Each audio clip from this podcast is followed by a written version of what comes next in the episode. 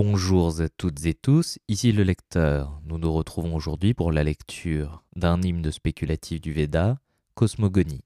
Je profite de cette brève interruption afin de vous signifier que tous mes enregistrements sont aussi disponibles sous forme de podcast sur Encore et Spotify. Lien en description de cette vidéo. Cosmogonie, Rigveda 10, 129. Ni le non-être n'existait alors, ni l'être. Il n'existait l'espace aérien, ni le firmament au-delà. Qu'est-ce qui se mouvait puissamment? Où? Sous la garde de qui? Était-ce l'eau insondablement profonde? Il n'existait en ce temps ni mort, ni non-mort. Il n'y avait de signe distinctif pour la nuit et le jour.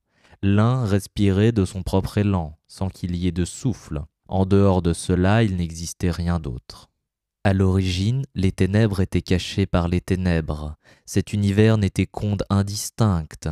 Alors, par la puissance de l'ardeur, l'un prit naissance, principe vide et recouvert de vacuité. Le désir en fut le développement originel, désir qui a été la semence première de la conscience. Enquêtant en eux-mêmes, les poètes surent découvrir par leur réflexion le lien de l'être dans le non-être. Leur corde était tendue en transversale. Qu'est-ce qui était au-dessous? Qu'est-ce qui était au-dessus? Il y avait des donneurs de semences, il y avait des pouvoirs.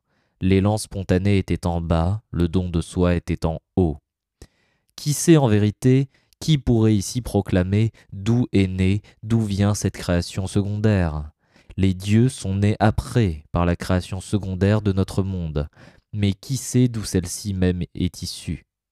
Cette création secondaire, d'où elle est issue, si elle a fait l'objet ou non d'une institution, celui qui surveille ce monde au plus haut firmament le sait seul, à moins qu'il ne le sache pas.